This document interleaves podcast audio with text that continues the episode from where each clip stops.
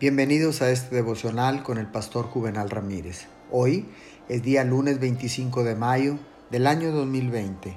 La palabra del Señor dice en el libro de Lucas capítulo 1, versículo 13, Ha sido escuchada tu oración. Dios había prometido mediante sus profetas que el Mesías que vendría tendría un predecesor ¿Cuántos hogares y vientres en Israel habían anhelado ese gran honor? Quizás Zacarías y Elizabeth fueron los únicos que entendieron esta gran dignidad y bendición orando por ello.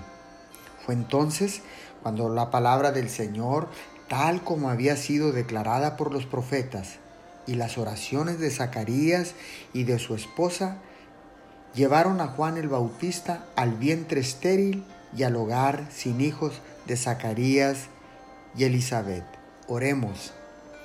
Padre Dios, en esta mañana te damos gracias porque tú siempre cumples lo que prometes.